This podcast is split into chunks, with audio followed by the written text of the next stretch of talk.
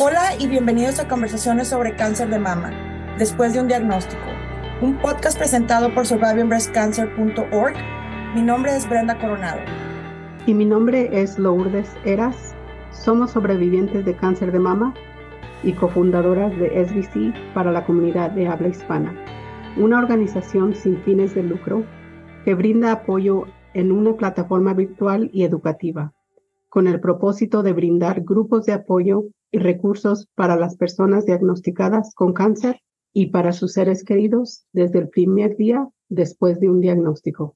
Hola a todos y bienvenidos. Muchas gracias por acompañarnos. En este episodio compartimos cómo muchas veces al no tener la información adecuada después de un diagnóstico, suele generar ansiedad y muchos pensamientos negativos. La psicóloga Maffer Prieto nos explica sobre cómo manejar esos pensamientos cuales nos bombardean siguiendo un diagnóstico de cáncer. Ella nos comenta que nuestro cerebro por naturaleza se enfoca en aquello que nos impacta y nos da curiosidad. También nos recomienda practicar la meditación y aprender a calmar la mente y esos pensamientos recurrentes que nos afectan en el día a día. Y lo bueno de encontrar formas mismas de relajarse y aprender a controlar esas ansiedades que tal vez se ponen en el camino de nuestra recuperación.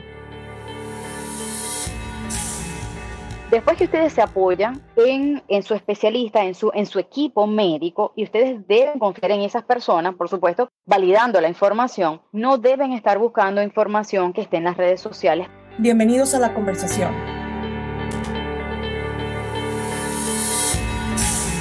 María Fernanda, creo que para la detección y la eliminación de los pensamientos negativos que impiden para, en este caso, el tema del cáncer, ¿cómo puede uno identificar o cómo puede uno tratar de eliminar esos pensamientos negativos que le bombardean a uno del día al día? Porque uno, creo que al principio, por, en, mi, en lo personal, es el no saber lo que no sé el, no tener la información adecuada para saber que o eso, eso es común o eso es normal o esto es.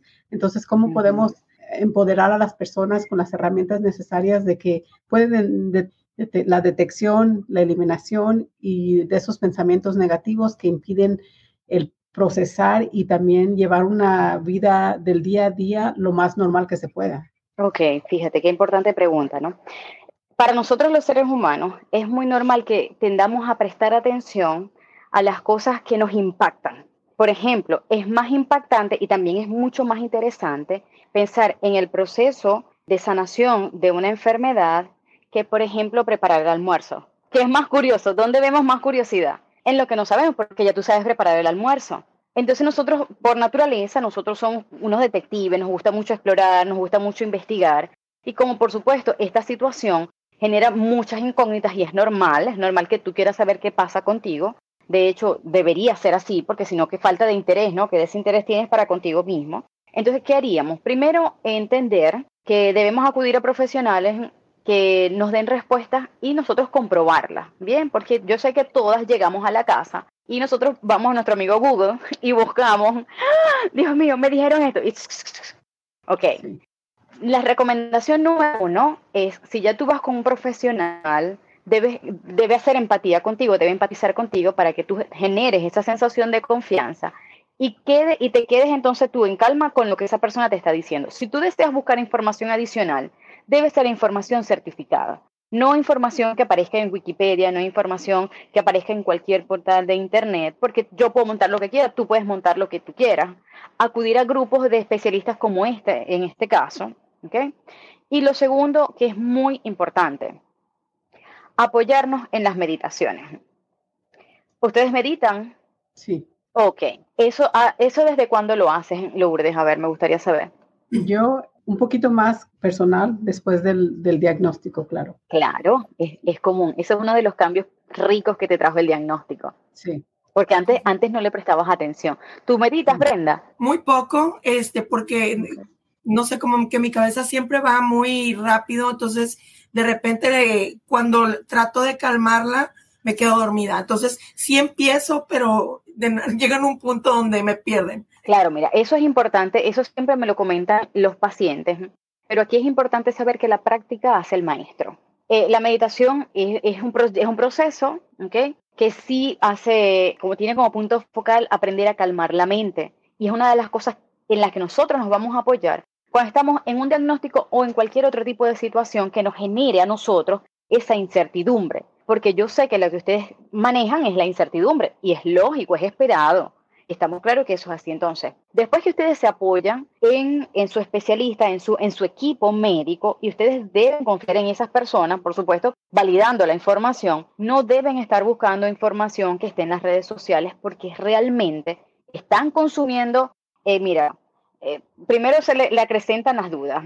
La incertidumbre se vuelve como loca porque entonces yo siento esto, yo siento aquello, entonces el doctor me está mintiendo, no me están diciendo la verdad. Y eso realmente pasa como cuando yo les dije estoy en la lucha. Todo eso va a nuestros riñones y todo el cortisol se activa de manera importante. Entonces nos quedamos con el médico, con lo que el médico nos dice y comenzamos entonces nosotros a trabajar en nuestra línea de pensamiento. ¿Cómo? Primero, con la relajación. Ahorita nosotros vamos a hacer una sesión de relajación para que entiendan que aunque no podamos llegar de inmediato a lo que es la meditación, a ese nivel de meditar, nosotros vamos a empezar aquí progresivamente simplemente con la respiración consciente, que nos ayuda a esparcir nuestro pensamiento. Otra que vamos a ver ahorita, que se las comenté, es la imaginación guiada. ¿Cómo? Nosotros vamos entonces a aprender cómo un pensamiento que llega, nosotros lo podemos moldear como una plastilina. Les voy a poner un ejemplo. Si yo les digo a ustedes ahorita, piensen en un globo azul, ¿lo piensan? ¿Sí? ¿Sí lo ven? Ajá, sí lo ven. Ahora yo digo, ese globo azul tiene un lazo de colores. ¿Dónde lo tiene el tuyo, Lourdes, mi amor? El lazo de colores está colgando. ah, ¿y el tuyo dónde está, Brenda? También colgando, pero los míos fueron muchos. Ah, ok. Se dan cuenta, se dan cuenta cómo cada quien tiene una traducción diferente. Ajá, entonces, es, tienen lazos de colores y además a ese globo azul le van a dibujar una carita. Ya lo hicieron, ¿verdad? Sí. Entonces, vamos a, hacer, a representar. Ese globo inicialmente cuando entró era una duda con respecto a su tratamiento. Una duda que aparece. Por ejemplo, una duda que aparece es, ¿será este el tratamiento adecuado? Si ustedes van, llegan de una quimio y se sienten fatigadas, cansadas, entonces ese globo azul va a ser un pensamiento intrusivo que diga, por ejemplo, cuando tú has llegado de quimio, ¿qué pensamiento intrusivo ha aparecido? Cuando tuve quimio. Sí, sí, sí. Y bueno, como todas las pláticas eran, vas a estar muy cansada, vas a tener náuseas, así exactamente llegando me con náuseas y cansada. Ajá, y, y tú, tú pensabas, eso era normal. Pero fíjate, hay otras... Me explicaron los doctores y lo que leí era eso todo lo que te pasaba. Lourdes, ¿a ti te pasó igual? A mí con la radiación, creo que hay algunas cosas que con los doctores que decían, oh, eso no, no es normal, como las náuseas, que te daban náuseas por la radiación y ellos decían que no era normal. Pero ¿Qué pensabas? Yo creo, creo que sí esto es normal porque no me ha pasado nunca en mi vida que me den náuseas tan así como me estaban dando después de las radiaciones. Eso sí era normal. Ah, claro, para ti era normal. Entonces tú lo tomabas como, claro, tú lo tomabas como normal. Cuando tú tomas eso como normal, es como entró el globito azul, ¿ok? Cuando tú dices, no, esto es normal, tú le colocas el lazo, ¿bien? Y cuando tú dices, no, pero yo voy otra vez a la sesión y me vuelve a pasar lo mismo, entonces tú le dibujas la carita al globo. ¿Te das cuenta cómo un pensamiento intrusivo nosotros lo podemos modificar? Entonces, así funciona. Ajá, dime, dime para, para ah, como en resumen, digamos, planificar la solución de un problema que identificamos para que ese problema no sea tan agobiante.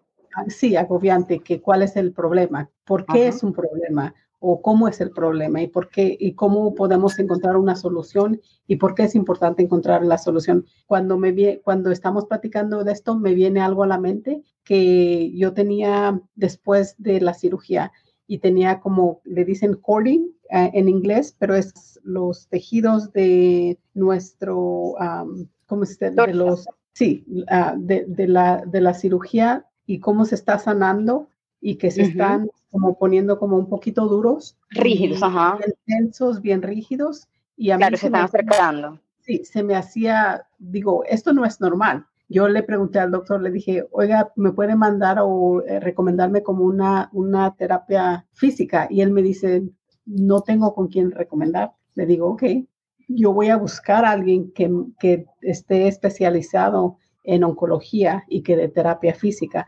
Entonces después vine y traje los recursos al doctor, pero es encontrar una solución al problema y no pensar que esto es normal, porque no era normal. Ok, pero ya ahí tú sabías cómo interpretar tu cuerpo.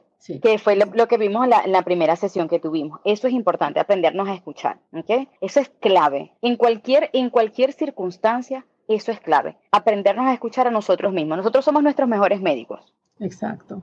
Sí. Gracias por sintonizar y escuchar nuestro podcast. Si deseas obtener más información sobre nuestra organización, próximos eventos y las formas de conectarse, lo puedes hacer visitando nuestro sitio web en es.survivingbreastcancer.org. Toda la información en nuestro podcast proviene de experiencias personales y no reemplazan o representan la de tu equipo médico profesional. Siempre debes de consultar a tu equipo médico. Si estás buscando temas específicos o te gustaría ser invitado o invitada en nuestro programa, no dudes en comunicarte con nosotras directamente a brenda.survivingbreastcancer.org o a lourdes.survivingbreastcancer.org. Síguenos en Instagram a Después de un Diagnóstico y Facebook Después de un Diagnóstico. Gracias.